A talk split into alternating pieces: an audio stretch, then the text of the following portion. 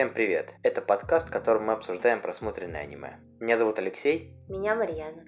и мы начинаем. В этот раз мы посмотрели аниме Хатерора. Ну, я смотрела его первый раз, а ты какой раз? Я смотрел его второй раз. Первый раз я его смотрел как раз, когда он вышел, летом 2014 года. Как я поняла, оно очень популярное, потому что и в Твиттере, и ВКонтакте как-то много групп, посвященных каких-то ролевых игр и всего такого.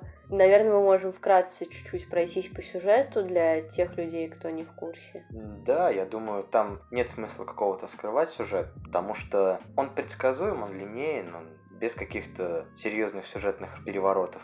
Да, сюжет это не то, за что ценит это аниме. Скорее, тут большую роль играет какая-то, Атмосфера, ну, даже не атмосфера, а исполнение. Исполнение. Ты имеешь в виду рисовку, музыкальное сопровождение или что? Да, наверное, больше его форма. Ну, конечно, особенно музыка. Понимаю тебя. Что касается сюжета, в аниме рассказывается история двух ребят, которые устраивают в Токио террористические акты, при этом не подвергая людей опасности. Ну да, они все время подстраивают ситуации так, чтобы заранее сработала там какая-нибудь пожарная сигнализация, и все люди вышли. В этом их как бы суть. При этом перед каждым из своих терактов они записывают видео, выкладывают в интернет, в котором содержится загадка для полиции. О том, зачем они так делают, э, рассказывается ближе ко второй половине сериала. Они таким образом привлекают внимание к инциденту, наверное, который произошел с ними в детстве. Дело в том, что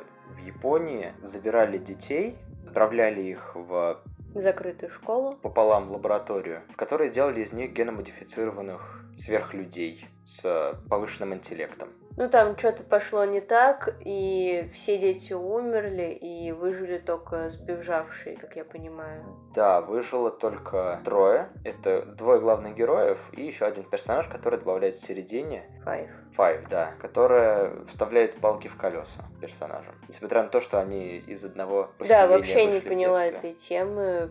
Если она все-таки сбежала, то почему она тогда против них?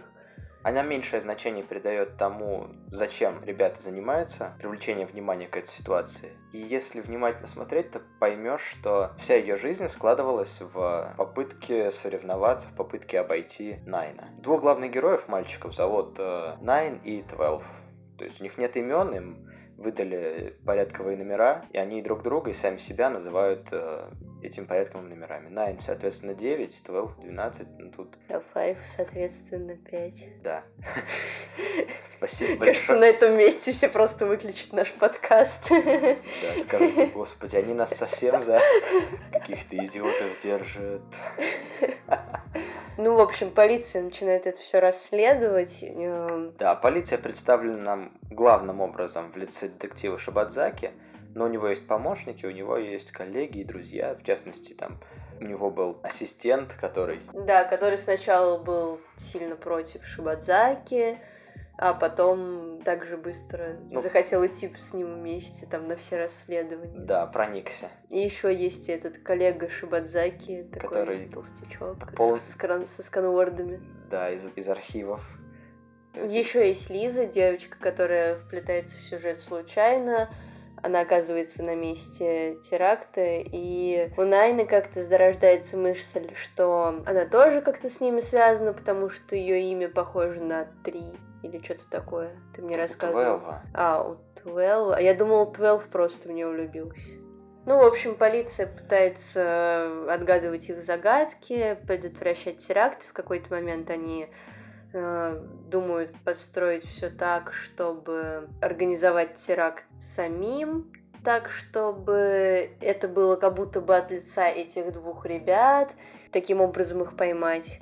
Они бегут предотвращать этот теракт, потому что от этого могут погибнуть люди и всякое такое. Тут скорее не полиция, а третья действующая сила — это ФБР, США, которые пришли, чтобы расследовать этот инцидент, потому что его связывают с похищением атомной бомбы, которое произошло в Японии за полгода до основных действий в сериале. М, Я просто думала, что это тоже полиция. Нет, это не полиция, это третья действующая сила. Во главе с Файв. У нее были личные мотивы, она хотела выиграть все-таки у Найна, их давние соревнования в интеллекте, во всем, наверное, они соревнуются. Вот она и решила преподать ему, не преподать ему урок даже, а все-таки победить. И в конце сериала она добивается своего. Добившись своего, она заканчивает свою жизнь. Это было... Да, я думал, ее убил 12, нет? Я думал, он взорвал ее на дороге.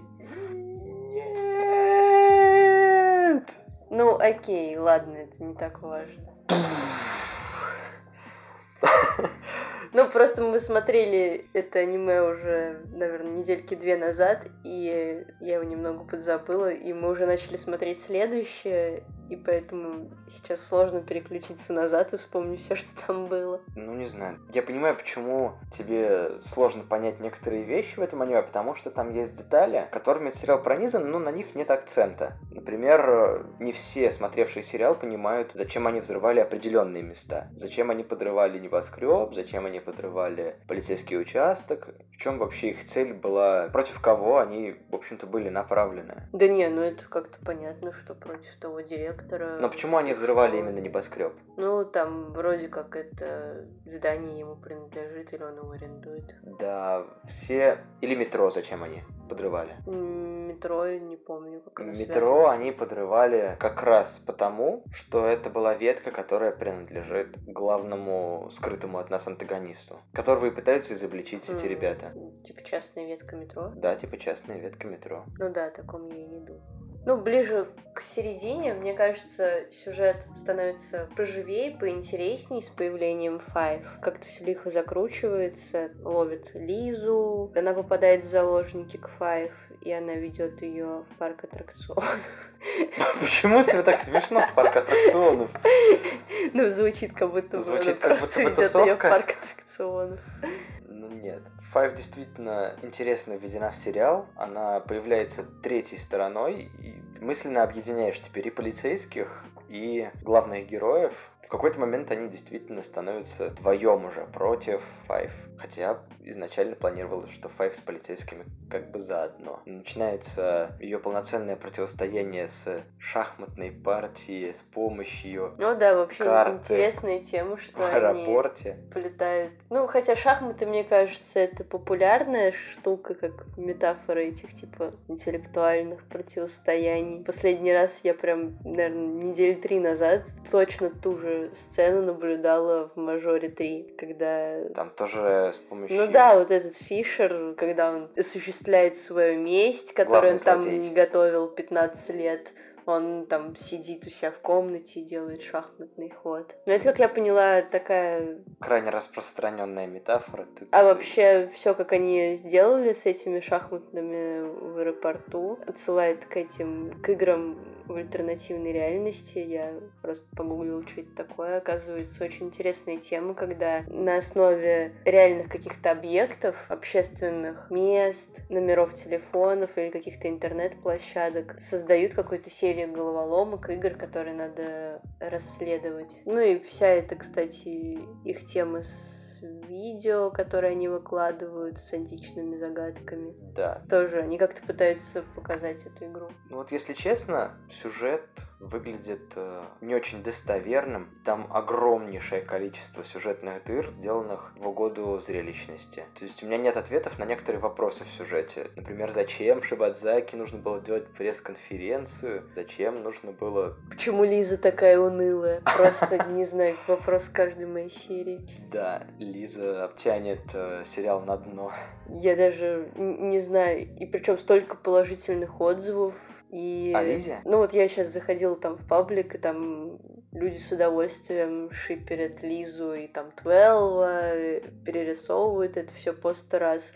Мне кажется, Лиза это самый какой-то унылый герой аниме, вообще бесхарактерный, которого я когда-либо видела абсолютно пластиковый, всего, наверное, шесть реплик за весь сериал. Но, может, не знаю, может, мальчикам такое нравится, типа... От лица всех мальчиков официально заявляю, может быть, 0,3% из всех скажу, что Лиза действительно классный персонаж. Да, я даже видела эти отзывы на Шикасте, где люди такие, о, почему Лизу-то не убили? Ну, в общем, да, вопросов много к сюжету. Я даже их как-то не формулировала у себя в голове, потому что их слишком много.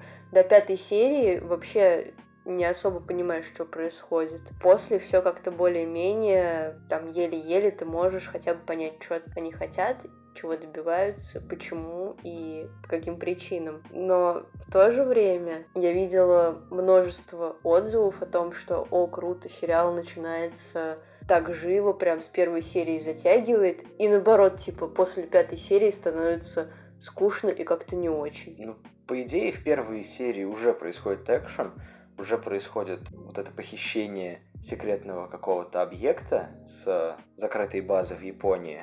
Происходит в первых же сериях взрыв небоскребе, взрыв в полицейском участке, загадки. Кстати говоря, о загадках, они абсолютно не требуют от вас участия логики. Все, что от вас требуется, это знание... Загуглить. Ну, там никто не гуглил, разве что. Ну, потому что Шибадзаки и так знает, что происходит. потому что слишком умный. Да, не те загадки, которые хотелось бы услышать, которые бы давали пищу для ума, ну, да, которые есть... ты хотел бы решить. Они скорее тупо на знание происходящего в греческой мифологии. Ну да, и первая загадка там что-то утром на четырех ногах, днем на двух и да, перевернутая вечером... загадка сфинкс. Вернее, не перевернутая, а ее две версии. Я вообще думала, школьная загадка наша классическая. Ну там они тоже так продемонстрировали, что каждый второй полицейский понимает, о чем речь. И только Шибадзаки такой... Ай-яй-яй, какая глупость знать только одну версию этой загадки. Ну да, Шибадзаки, наверное, один из самых крутых героев, потому что не только сюжет хромает, и герои тоже. Да, их какие-то... По сравнению с предыдущими аниме, которые мы успели посмотреть, их характеры не так раскрыты через детали их. Ну да, Найн какой-то шаблонно интеллектуал. Холодный да, такой. А Твелв какой-то Разбойничек. позитив. И Твелв так похож на малыша из советского мультика про малыша и Карлсона. Просто я не могла абстрагироваться от этого всю дорогу. Ну и улыбку этого персонажа. Лиза описывала там как, о, такая улыбка, какая улыбка же у него в реальность смотришь, хочется повеситься от его улыбки. Ну, не знаю. Ну, в общем, из персонажей как раз второстепенные здесь вышли лучше всего. Это Шибадзаки. Шибадзаки не, не второстепенный, но... Ну, он... нельзя сказать, что он, типа, главный. Главные три — это 12, Nine и Лиза. Ну, хочешь, ладно, отнеси его к второстепенным. По мне, он 50% все, всего сериала привлекал на себя внимание и тащил сюжет вперед, вперед, вперед, рассказывая нам, что же не так с этими ребятами. Вообще, когда я смотрела это аниме, у меня было ощущение, что либо это немного какой-то новый режиссер, у которого еще нет опыта, и он немного не знает, с какой стороны подойти, либо это какой-то странный госзаказ против Америки. Да нет, я посмотрел, что это за режиссер, еще раньше знал, кто это, и сейчас недавно освежил свои воспоминания. Это Ватанабе, который сделал Ковбоя Бибопа и Самурая Чамплу. Это, это что-то известно? Ковбой Бибоп это одно из культовых аниме второй половины 90-х. Красивое, с э, джазовой музыкой, которую сделала Йоко Кано. Удачный дуэт в том плане, что и Ковбой Бибоп за счет своей музыки нормально так поднялся. И вот это аниме, оно тоже за счет музыки имеет свои поинты, имеет свои очки. Ну, появляется больше красивая. смысла его смотреть. Как только я посмотрел аниме, закрыл, выключил, зашел ВК и стал искать все песни, которые только прозвучали в аниме. Каждую из них добавил. То есть со мной такого никогда не было. Да всегда с тобой это было. Не было. Почему мы тогда переслушиваем песни из Торадоры? Я их добавил э, три недели назад, когда смотрел с тобой ее. Ага. Ну, то есть, а тут событие пятилетней для меня давности, когда я добавлял себе плейлист песни из аниме. Для меня это было в новинку. Для меня аниме в своих песенных каких-то различиях было. Есть опенинг, есть эндинг. То, что посередине играет, не так важно. Опенинг бывает прикольный, бывает нет. Обычно их скипал, обычно их пропускал там. Сразу смотрел, что он продолжается полторы минуты и пропускал, потому что кому в голову придет смотреть одно и то же, переходящее из серии в серию. Сейчас я повзрослел, и знаешь, Принимаешь участие в турнирах. В турнирах А, по аниме-опенингам? ну, в жизни есть свои секреты. И это сейчас я пересматриваю каждый раз опенинг, потому что есть в них какой-то шарм, есть в них какая-то красота. В этом аниме, наверное, практически впервые я стал смотреть целиком опенинг, потому что он звучит не как типичный аниме-опенинг, для меня, по крайней мере, пятилетней давности, появляются какие-то гармонии, которых не ждешь. Так музыка просто построена. И эндинг. Это все достаточно красивые мелодии, но я бы хотел сказать не о них в первую очередь. На протяжении аниме играет где-то примерно 2-3 главные темы. Это тема чего-то вдохновенного в сериале, когда звучит эта клавишная мелодия. А вторая тема это когда рассказывается история детей в этом поселении лаборатории закрытом. А, ну типа к флешбекам. Как к флешбекам, да, там звучит такая нагнетающая музыка с повторяющимся гитарным рифом, и все это начинает давить, прям такая давящая, резко давящая мелодия. Но это же европейская вся какая-то музыка, да? Эту музыку написала Йоко Кана, которая по праву считается универсалом в мире композиторов. Как какую ты ожидал? Японскую народную? Ну, она не похожа на музыку, которая была предыдущих аниме, поэтому я подумала, ну, и там, я не помню, кстати, что там с текстом, там где-то есть англоязычные тексты, что ли. Там не англоязычные. Весь сериал нам рассказывает о том, что Найн слушает... Sigur Rós. Нет, что Найн слушает э, песни... Холодных земель. Холодных земель, да. Это очень смешно описывается в фанфиках. Просто в каждом втором фанфике есть какие-то фразы, типа «Пока Твелв болтал с Лизой, Найн отошел на балкон, чтобы послушать песни холодных земель». Специально для этого сериала они позвали Арно Урдана. Есть такой, представь себе, певец-исполнитель из Исландии. И что меня еще больше шокировало, то есть, в принципе-то в мире не очень много людей знает, кто такой Арно Урдан, или Арнаур, честно говоря, не знаю. Это то, что я его слышал до этого. Примерно за полгода я узнал о существовании группы Агент Фреско, наверное, так называется. Они из Исландии? Они из Исландии. Я думала, это российская группа. Нет, почему? Да, Там ты же... показывал какой-то видос, где они выступают в низком качестве на каком-то фестивале, и я подумала, что это, ну, какое-то наше там нашествие. Нет.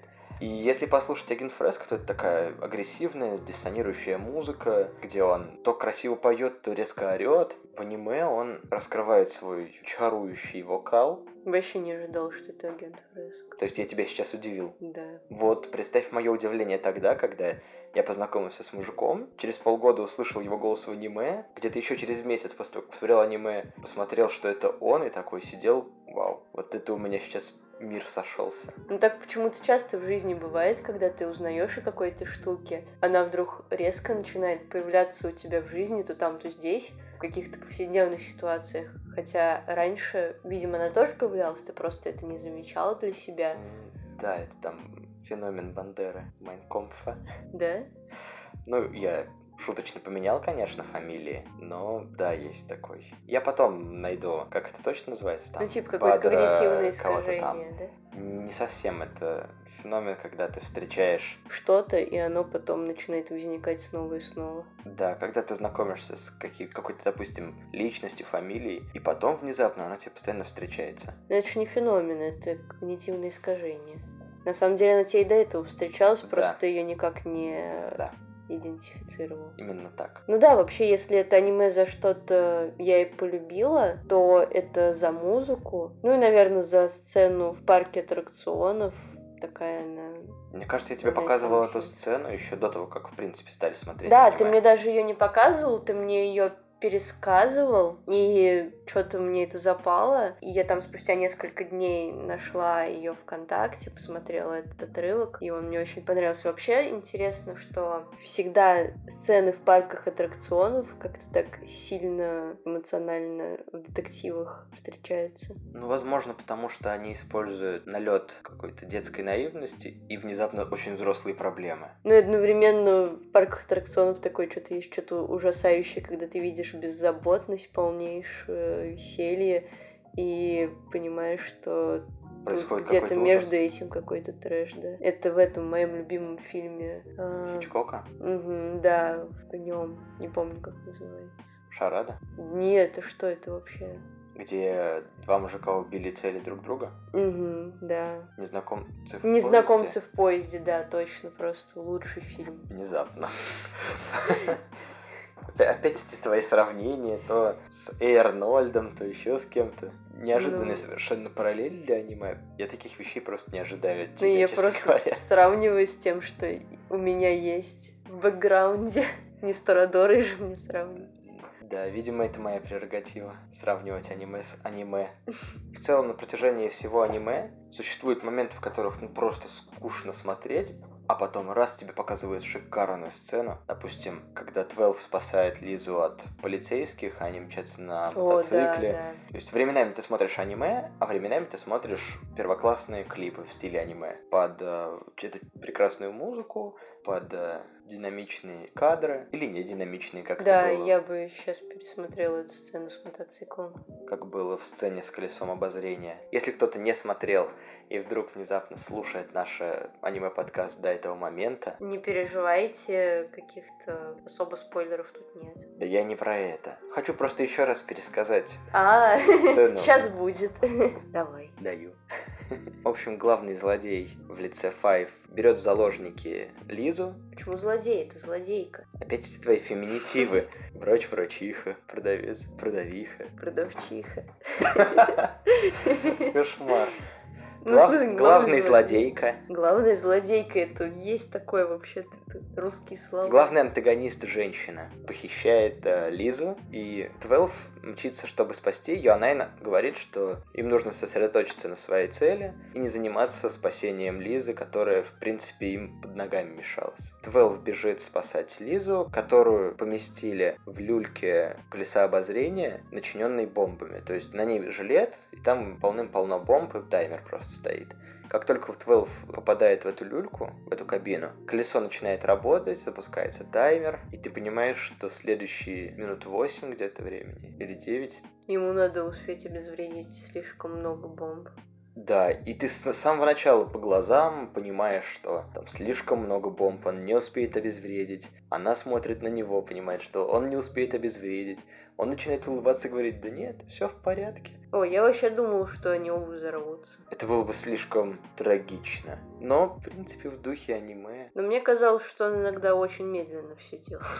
Но Мне хотелось, что так медленно? Ну, он потому что понимал, наверное, что шансов у него нет, и он просто растерян. Потому что, чтобы остановить таймер, можно было либо разминировать все бомбы, что он сделать не успевал, либо отказаться от своего брата не по крови и выдать расположение атомной бомбы, которую они выкрали. Ну, что он в итоге и сделал. Что он в итоге и сделал, и ты смотришь на всю эту безысходность, которая с ним творится, как он пытается разминировать, понимая, что не успеет разминировать, но при этом он не может передать э, Найна, и при этом еще Лиза что-то лопочет. Он пытается при этом еще и Лизу успокоить. Э, такое напряжение чувствуется вот в этой сцене. По, по всему аниме ты спокойно смотришь на некоторые сцены, моменты, но вот здесь оно есть. Есть напряжение, есть, Да, одна из самых красивых сцен. да, очень удачное стечение музыки, очень удачное стечение видеоряда. Я вот после того, как посмотрела эту сцену, еще когда в первый раз отдельно от всего аниме, у меня тогда впервые возникла мысль о том, что было бы красиво это экранизировать с реальными людьми. Опять! Не, это вот как раз с этой сцены у меня эта мысль пошла. До этого А. у меня вообще такой идеи не было. Вот она, первопричина. Марьяна Cinema Origins. Вот мы и нашли начало, корень всех бед аниме-экранизаций. Netflix Adaptation. Да. Пусть лучше HBO сделает, а то Netflix в последнее время стал хромать на свои сериалы. Да, HBO как-то вырывается вперед, судя по отзывам. Судя по А ты проработке. знаешь, что у Ютуба есть своя студия тоже? YouTube Originals Ну, я не знаю, как называется. это то, что требуется заплатить, чтобы смотреть. YouTube премиум аккаунт. Не знаю, я даже не видела это в интернете, я просто знаю, что есть сериал, и этот сериал снят студией Ютуба. И кому-то продан? Или просто YouTube его крутит, показывая первую серию бесплатно, остальные на платной основе? Да не знаю, ВКонтакте все бесплатно. Очень классная история, Марьяна. У кого-то есть что-то, в общем, я не знаю, что это, но у кого-то есть что-то. И вот они зачем-то что-то. Да в смысле? Другая еще есть студия. Ладно, ладно. дадим YouTube шанс как-нибудь переснять что-нибудь классное, например, Lucky Star. Спасибо. Ну, если мы обсудили музыку, то, наверное, тут стоит обсудить и рисовку. Не сказать, что она какая-то из ряда вон. Красивая. Есть, ну, есть красивые моменты, но это не сто процентов от экранного времени. Да, это как обложки в манге. Когда ты смотришь обложку, она чаще всего раскрашена, на ней много деталей, на ней изображены персонажи в самых интересных позах. А потом ты смотришь мангу, и там просто обычные черно-белые эти рисунки, э, заштрихованные какие-то фоны. Но первая вот обложка, она должна быть красивой. И когда ты смотришь аниме, у тебя возникает ощущение, что ты посмотрел какую-то красивую обложку, потом пролистал 40 э, страниц самого обычного аниме, а потом тебе снова показывают красивую обложку. Да, есть такое. Но только вместо красивых обложек иногда это обалденнейшие видео с музыкой. Наверное, самое красивое аниме, которое я смотрела, это 5 сантиметров в секунду. Ты же сказала, ты не смотрела его. Ну, смотрела давно очень. Да. Я помню, что оно меня очень впечатлило по рисовке. Да, я думаю, даже если мы с тобой сейчас его пересмотрим, мы с тобой останемся под большим впечатлением от красоты происходящего. Я очень примерно помню сюжет, на самом деле, 5 сантиметров в секунду. Я тоже, я помню, что мальчик в электричке очень долго куда-то едет, а в конце сказочные персонажи.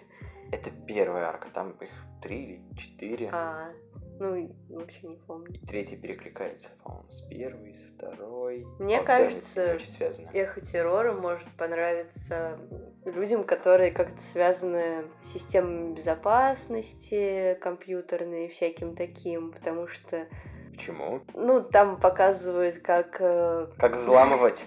Берет Найн, тыкает 64 раза по клавиатуре, потом происходят какие-то картинки, и бац-бац, он уже... Нет, он же там идет в этот в поисковик Шодан, то есть это все видно у него на экране, что он использует и как. То есть он использует реальные сервисы, а не просто там как будто бы гуглит. Что он делает? Поисковик Shodan, который разработан для поиска подключенных к интернету устройств. Да откуда ты это знаешь? Я этого не знаю. Но это открытый для всех людей поисковик. Ты задаешь там какие-то параметры, ну там, например, геолокация, и он тебе показывает все подключенные к интернету устройства. Это не только там компьютеры, сервера, это... Может быть и кофемолка с Wi-Fi? Это может быть кофемолка, зубные щетки, умный дом, радионяни, э, система полива, всякие такие штуки. И чаще всего у таких устройств стоит самая элементарная защита у них. Логин админ и пароль 1234. У кофемолки моей. Ну, кофемолки твои я не знаю. У нее, скорее всего, Блин! Нет!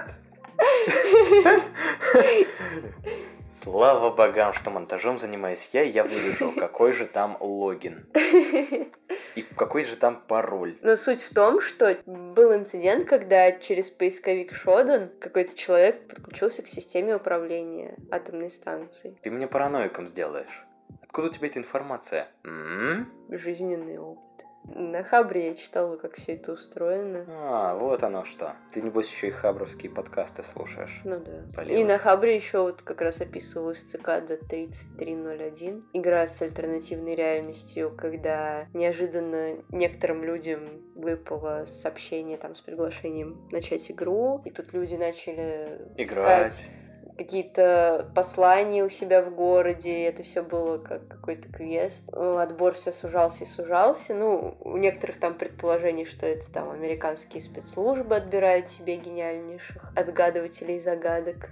Ну, насколько я понимаю, такие игры сделаны для больших любителей криптографии, шифров, кодов, поиска нестандартных вещей. Там что-то нужно вбить через IP, что-то нужно посмотреть зеркалом, используя шифр Цезаря и прочее, прочее, прочее. Да-да, вот для любителей такого, может, это аниме зайдет, но с другой стороны, может, оно и немного примитивно, не сказал. Но опять же, повторюсь, загадки там не на логику, а на просто знание греческой мифологии. На протяжении всего аниме используется миф об Эдипе. Интересно, насколько вообще в азиатской культуре они изучают греческую мифологию, ну вообще античную. Потому что для нас это как бы основа, с нее мы всегда начинаем изучать нашу культуру европейскую. А для азиатов это вообще является каким-то пунктом? Или это Я думаю, скорее что-то очень второстепенное для них? Я думаю, это дополнительное образование. То есть какие-то основы они знают общие, что у греков была мифология такая-то. У них был пантеон богов, и главный из них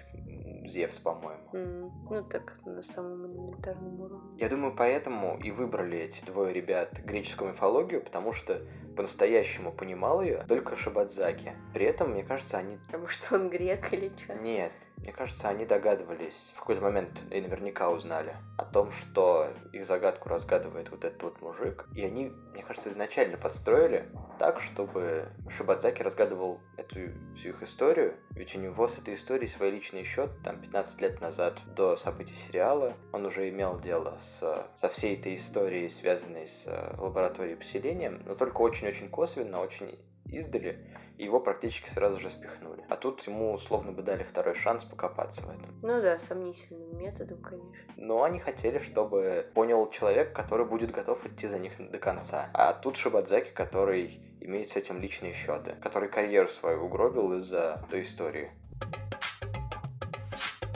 Как тебе окончание аниме? Там, где они все-таки добираются до этого поселения, и их находит Шибадзаки, который целиком разгадывает всю эту историю. Вмешиваются американцы, застреливают Твелв. Почему-то не застреливают Найна. Найна сразу. Но потом вроде как застреливают. Но потом, нет, не застреливают, Найн умирает, потому что препарат, который им вводили в детстве, резко сокращает их продолжительность А. жизни. А тут еще такой стресс, и Найн тоже погибает. Но у меня как-то вообще нет впечатления о концовке.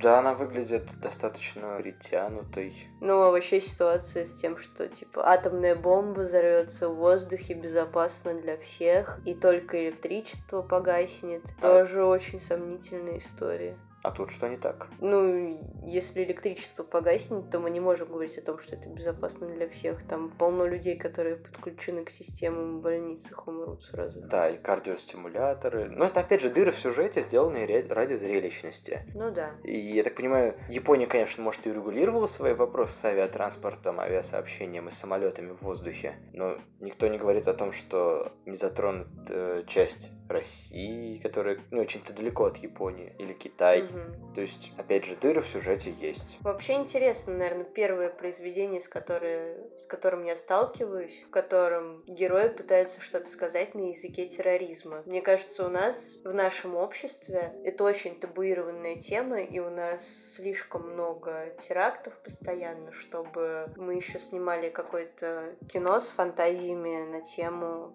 террора. И тут такая неожиданная романтизация терроризма. Да. Конечно, там они делают так, что люди не гибнут, но такое все-таки. У нас терроризм э, скорее имеет сепаратистский масштаб, потому что даже не масштаб, а настроение. Когда одна часть населения России против другой части населения России, я имею в виду чеченские конфликты и исходящие из них теракты. Это Беслан, это Нордост. В Японии самые громкие теракты, они происходили под э, влиянием религии. Наверное, так. В Японии частая тема — это секты. Есть огромное количество аниме, в котором проблема сект в Японии раскрывается. И в Японии тема терроризма не является настолько табуированной, потому что за месяц это второе мое аниме, которое снято про терроризм. Первым было «Пингвиний барабан», Почему ты сказал за месяц? Потому что я за месяц посмотрел еще и «Пингвиний барабан», Ну ведь ты смотрел его в мае, а сейчас июль. но мы смотрели с тобой в июне.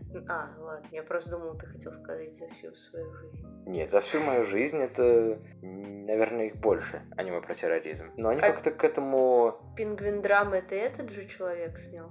Нет, «Пингвиний барабан» это не этот же человек, это другой человек из студия. Ну, наверное, в азиатской культуре они пока поспокойнее относятся к такому. Да я думаю, они и дальше будут спокойнее относиться к такому. То есть у них нет каких-то национальных конфликтов в том плане, что одно население Японии хочет отделиться от другого. Да ну, без всяких национальных конфликтов, мне кажется. Ну, вот ты посмотрел это в 14, ты в восторге и проникся идеями, что вот есть язык терроризма, этот язык эффективен, он красив, эффектен, и вроде как иногда он даже морально Опра- правилен. Морально оправдан, Да, морально. да. Понятно. Поэтому, мне кажется, немного сомнительная тема так сильно это романтизировать. Тем более, прям много школьников. Целевая аудитория, как я поняла, этого аниме, это прям... Максималисты школьники? Подростки такие, да, потому что я, ну, обычно в Твиттере стараюсь поискать какие-то отзывы, и в Твиттере все отзывы очень эмоциональные, там, о, там, обожаю глаза стекло, и смотреть их и терроры, и всякие вот такие вот. Ну, тебе, конечно, странная подписка в Твиттере. Еще это аниме часто сравнивают с тетрадкой смерти. Господи, третий, третий выпуск уже про эту тетрадку. Я тебе не буду ее показывать. Она мрачная тебе, не понравится. Да-да, я глянула обложку, там страшный персонаж. Да. Тут ставится моральный выбор людей, которые умнее остальных людей. Ну, ну вечная тема, начиная с Достоевского. Да.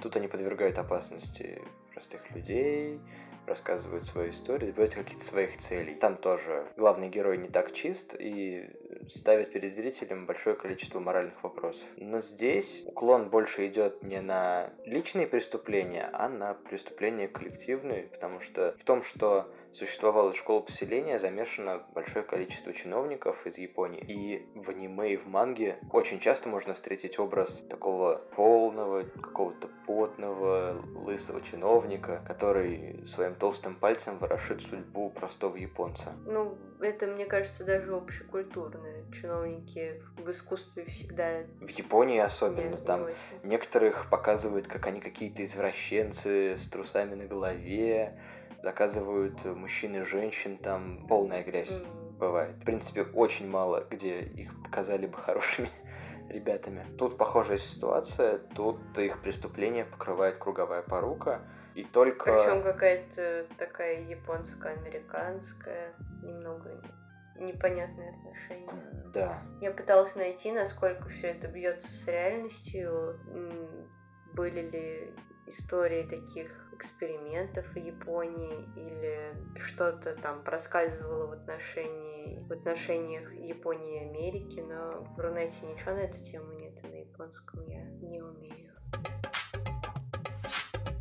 В целом, если смотреть на аниме, то нам показывают о том, что чиновничий вот этот аппарат Японии устал жить в несколько подчиненном положении относительно остального мира, то время как в довоенное время они были могучей японской империей, по крайней мере в своих глазах, держали в страхе всю Азию. Ты подняла руку, ты хотел что-то сказать? Ты просто сказал, я забыла, что ты сказал. Да, ну тут, оказывается, в сюжет еще вмешана политика между... Политика отношений между Японией и США. Нужно учесть тот факт, в каком... Япония сейчас сильно зависит от США. В каком положении находится США после Второй мировой войны, то есть до Первой мировой войны. Япония — это японская империя, которая громит всю Азию. В какой-то момент э, не стесняется напасть на США. Послевоенное время — это ребята, которых очень-очень сильно прижали, запретили им иметь свою армию, участвовать в военных действиях. Через несколько лет только вернули независимость, и только в 70-х, по-моему, им вернули Окинаву, в которую часто ездят сейчас японские школьники, судя по аниме про повседневность. А также на территории Японии размещены американские базы, которые позволяют США контролировать этот участок Азии. И для них это критически важный союзник по торговле и по геополитическому положению. Ну да, наверное, японцы подустали от этой зависимости, потому что и за содержание военных баз американских они платят сами. Ну, чувствуется в этом аниме, хотя я даже не особо была в теме этих отношений, какая-то какой-то надрыв, что ли. Какая-то неприязнь к США, как к какому-то немножко да, усталость. Угнетателю. Да, есть такое. Но вот, наверное, сложно смотреть так, выпав из реалий, потому что... Не понимаешь контекста событий, контекста происходящего между США и Японией? Да, и вообще не понимаешь, насколько это все реально могло бы там быть, или это просто фантазия на тему. Но в целом действие разворачивается в альтернативном настоящем времени. Не могу сказать точно, была ли там Вторая мировая война. Но у Японии там тоже нет армии. Все проблемы разрешает силы самообороны Японии. Что примечательно, в 2014 году выходит аниме, и в 2014 же году премьер-министр Японии... Смотрит это аниме. Нет. Обсуждает э, пересмотр этой девятой статьи Конституции, которая запрещает Японии иметь армию, чтобы увеличить власть сил японской самообороны. То есть на один шаг приблизиться к военной державе. Ну, к независимости. Да. Ну и что-нибудь последовало, или это он просто предложил? Смотрелся такой, ребзя, давайте отменим. А, даже не предложил, а принял резолюцию о том, чтобы расширить полномочия сил японской самообороны. Если до этого они не имели права вообще нападать на другие страны и могли только участвовать в миротворческих кампаниях ООН, то теперь они имеют право на превентивную атаку в случае угрозы нападения на их страну. Угу. То есть они могут напасть на государство, если это государство грозится Ну, напасть только на силами Японию. своей вот этой самообороны, которая, я думаю, достаточно малочисленна. Да, но они вынуждены, и, и в том числе из соображений безопасности, поддерживать американские базы на своей территории. Ну да. А еще мы, кстати, знаешь, что не обсудили? Там же они всю дорогу э, везде там пишут баллончиком фон и всякое такое, типа это надежда на немецком. Исландском, Исландском. На что надеются? не знаю, сложный вопрос. Я не один день убил на то, чтобы понять, что же они пытаются этим сказать. С одной стороны, можно подумать, что они надеются, что им помогут предотвратить э, повторение той ситуации, которая сложилась с ними. Что больше не будет таких поселений, которые генетически будут уродовать детей. Ну будут да, это вроде опыты. как самый первый приходящий на ум. Да. Может быть, это надежда на то, что Япония каким-то своим другим путем придет к обретению больше независимости. Не знаю, насколько это вообще ей нужно. У Японии свой путь. Япония свой путь. Ну, судя по внешним политическим ходам Японии, они не очень-то грустны в своей в своих взаимоотношениях с США, то есть большие торговые возможности и прочее, прочее. То есть, возможно, здесь имеет место Личная позиция. личная режиссёра. позиция режиссера, не знаю. Ты как думаешь, на что надеяться? Да ну, мне тоже приходят какие-то тривиальные мысли на ум, что мир во всем мире. Вспоминается мне книга, по-моему, Анни Катвестли, Каус и Бьернар, Лаук и Пончик. Это стокгольмская. Что ты сейчас сказала? Это название книги я сказала. Там у детей проект, они хотят вывести все оружие с Земли на Луну. Вот мне вот что-то из этой области показалось, они имеют в виду. Ну а раз уж я с ани- аниме с аниме буду сравнивать, скорее похоже на Юрмунгант, где тоже, Это такое прям название или это на японском? Да, такое название Юрмунгант. А, это имя собственное. Да, так называется змей, который обогнет землю во время Рагнарёка. Или Мгм. предвещая Рагнарёк. Что-то из Ой, этой тематики. что-то в исландскую тему. Да, такое бывает иногда с японцами, переклинивает их. У них гигантское количество аниме, снятое про их собственные религиозные предпочтения, про их синтоизм, буддизм и так далее. Вторая часть про... И потом резко у них это Как это называется? Это какая-то мифология. скандинавская мифология. И вторая часть резко про скандинавскую мифологию. Ну вот смотри, здесь чуть-чуть греческой за- затронули. В Хелсинге затронули христианство. Хелсинг, да, одно из тоже культовое аниме. Славянская мифология? Не знаю, честно говоря, славянская мифология, где... Вот славянскую мифологию... А бывают же русские аниме? Есть русское аниме, да. О, кстати, я люблю тебя, это самарское аниме, ты знал? Для меня было шоком, когда я нашла просто красивый видос в детстве. Ну, типа аниме, я его как раз после сада заброшенных Изящных снов? изящных снов нашла. Или слов? Слов, по-моему. Вот, смотрю, и очень знакомые виды просто вот этот вот Монумент монумент на площади Славы. Я думаю, да нет, нет, это, наверное... привиделось. Да, и потом просто Самарские улицы. Я в шоке. Неужели есть аниме про Самару? Это короткометражка, там зачитывается какое-то стихотворение про любовь, и на этом фоном идут виды Самары постоянно. Да. Просто из русского аниме... Вообще русское аниме звучит как-то очень специфично. Нормально. Нормально? Я знаю только первый отряд, но не смотрел его. Это полнометражка, если не ошибаюсь. А, примерно там про военное, что ли? Да, что-то военное. И в целом, время от времени очень редко мелькают персонажи из России в аниме, но я могу вспомнить единицы. Например, негр, который делает суши из дюрарары. Типичный персонаж из Типичный. России. Да, там, ну там большой такой юморок на- вокруг этого построен, что он здоровенный негр и говорит «Я из России». И время от времени в аниме звучат русские фразы от него. Ну как, мы все что ли обсудили? Для меня это, наверное, самый сложный выпуск, потому что эхо террора мне не очень-то зашло, а обсуждать то, что зашло мало, и то, что ты мало понял еще, очень сложно. Да ты могла меня спросить, я тебе все по деталям рассказал бы. Но, как я понимаю, тебе не понравилось и интерес не вызвало, поэтому спрашивать не особо хотелось. Ну, ну а что спрашивать? Почему Лиза унылая? Она не унылая, ее мать прессует. Она просто подавленная. А в конце она... Подавленная. Нет, ну... Да ладно, подавленная. Кошмар вообще Лизы. Есть еще теория, о том, что Лиза — это родственник Твелва. Двоюродная сестра. Да, и что мать Лизы — это сестра матери Твелва. Там по деталям понимаю, как это объяснено, но, честно говоря, привязано за уши, притянуто за уши, привязано за уши. Как вообще так-то? Мне кажется, это уже что-то из рода фанфиков. Ну да. Но в целом, если аниме вызывает какие-то у тебя эмоции, и ты критически творческий человек, не можешь удержать это в себе, пишешь фанфики, я не против, неплохая вещь. Иногда можно развлечь себя, но просто, наверное, не для меня. Ну, я тоже как-то не находила ничего на тему, наверное, на те произведения, которые мне были интересны. Но у меня есть подружка, она занимается переводом фанфиков с английского на русский. И, по-моему, даже с русского на английский. Такой есть профессиональный труд. Ну, не то чтобы профессиональная, она школьница пока, это ее увлечение. Я уже жду наш следующий выпуск, мне кажется. Если этот был про аниме, которое, ну, мне не слишком зашло, то следующий будет просто про аниме, которое мне очень зашло. 10 из 10. 12 из 8.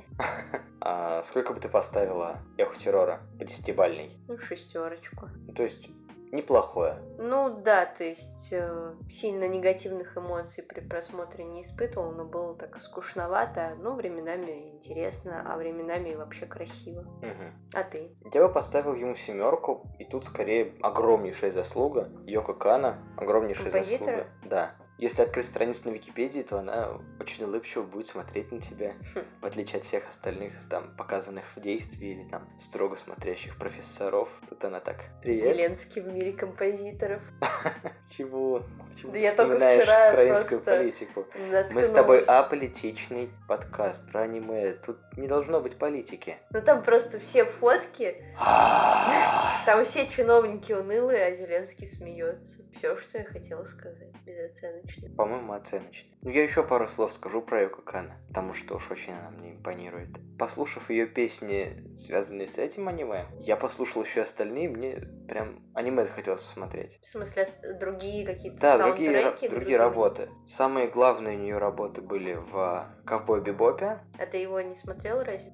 Нет, я его не смотрел, к сожалению. И в Призрак в доспехах Ghost in the Shell. А его ты смотрел? Да тоже не смотрел, но я говорю, захотелось. А потом круговорот событий попал и не успел. Ну, тоже, знаешь, можешь попасть на такую удочку, что... Аниме ни о чем, а вот песни Йоко Кана. Да, так что ты можешь просто слушать ее песни. Может и могу. Вот ты не очень высоко оценила, а по версии пользователей сайта Шикимори, это аниме оказалось лучшим аниме летнего сезона 2014 года. И я подумал, ну кого же они там обогнали? И оказывается, они обогнали Токийского Гуля, который, Очень популярный, даже я слышала название. да, и Sword Art Online тоже они обогнали в этом же летнем сезоне. Ну, Ну, это же Правда. все так субъективно. а мы с тобой что, смотрим на объективные? Объективно все смотрим. Да как это? Ты же не можешь сказать, вот здесь, вы знаете, на лицо больше времени потратили, оно выглядит качественнее. Тут э, 0,25 баликов, значит, за аниме. А вот тут вот песня сделана из четырех инструментов, здесь из двух. Ну, там, где четыре инструмента, там, наверное, получше, конечно. По раскрытии песни звучит. Здесь я больше баллов дам. Да ну так-то да, но знаешь, мне кажется, у бестселлеров есть такая тема, как переоцененность, когда почему-то вначале срабатывает резкое увеличение аудитории за счет того, что этот продукт очень попал в ЦА, целевую аудиторию. Они начинают его резко форсить, остальные видят, ага, бестселлер, ага, это в топе находится, ну, надо, значит, посмотреть. И начинают дальше это смотреть, увеличивается опять количество покупок, количество просмотров, и это опять расходится еще дальше.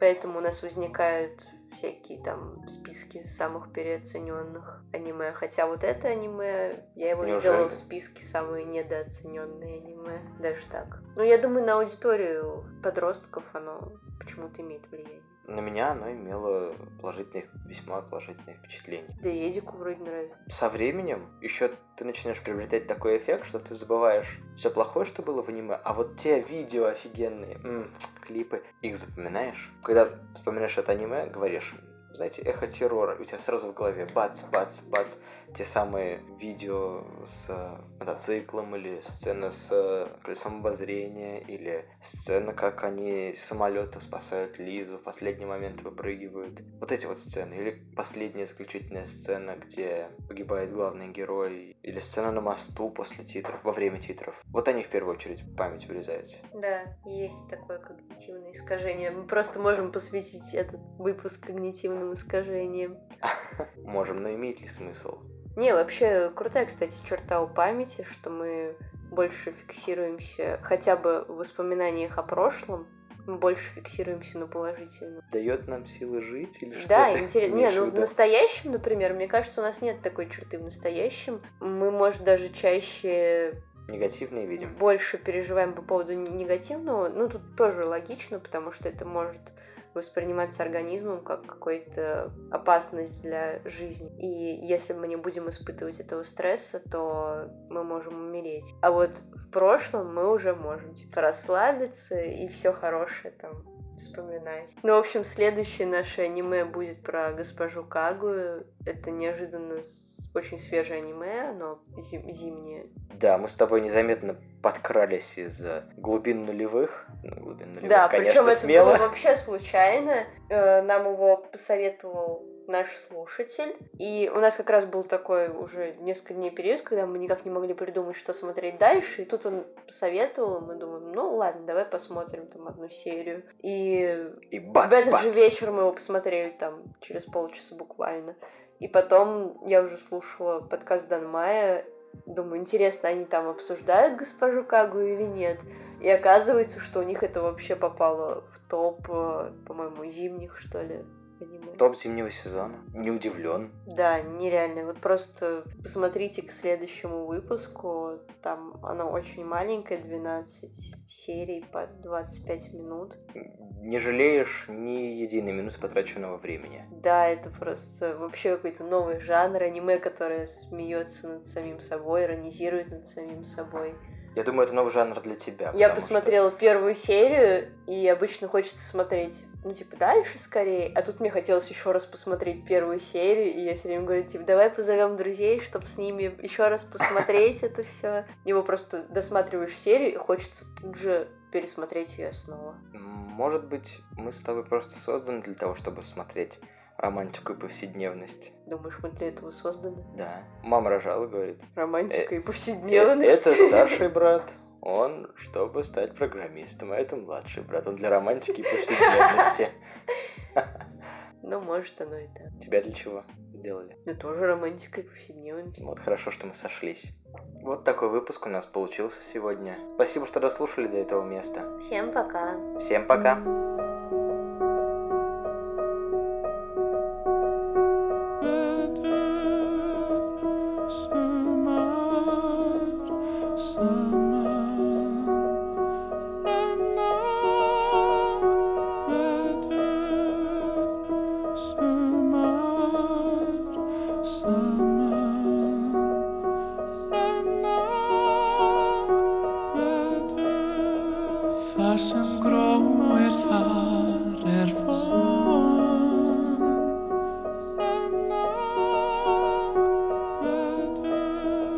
Allt sem græðir geymir von